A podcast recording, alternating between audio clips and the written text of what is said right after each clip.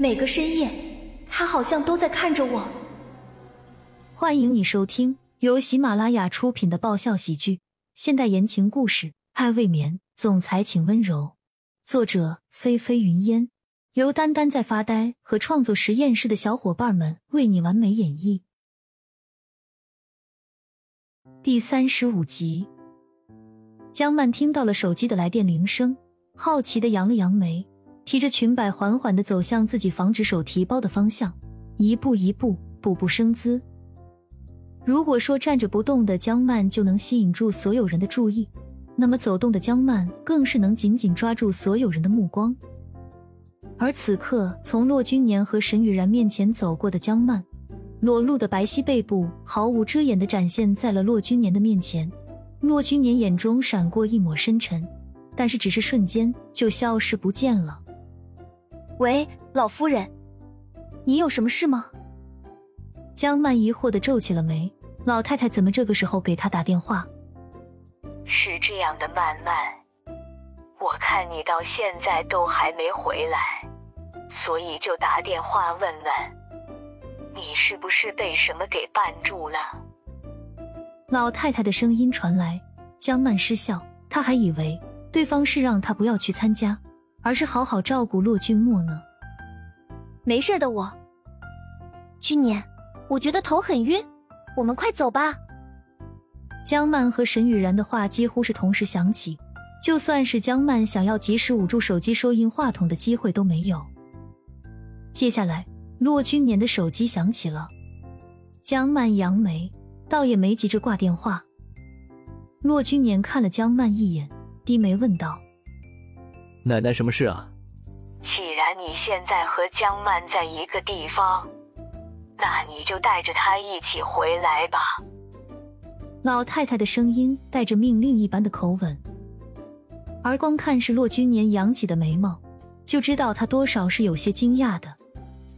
骆老太太说完就挂上了电话，然后江曼这边的手机听筒里传出来了老太太截然不同的语气：“曼曼呐，你和君年一起过来吧。”还有半个小时，宴会就开始了，可别迟到了。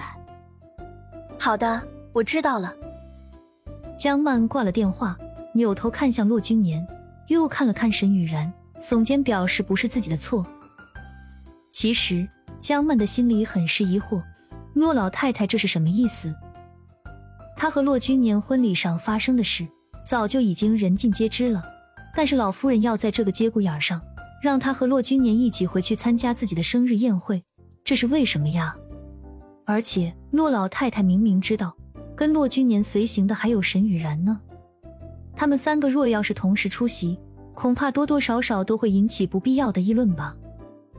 眼瞧着宴会很快就要开始了，再耽误下去肯定会迟到的。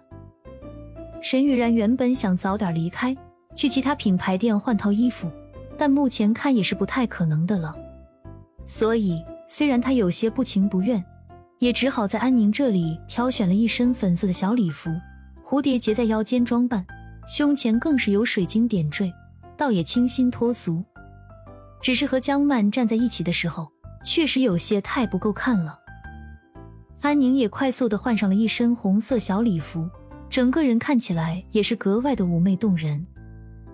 当江曼和安宁、骆君年和沈雨然刚刚来到楼下的时候，便发现已经有一个男人在等着他们了。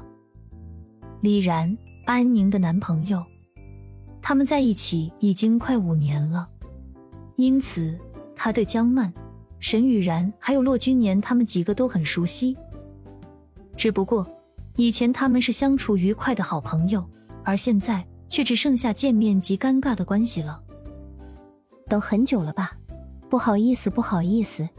安宁抱歉的走向李然，双眼闪着亮光。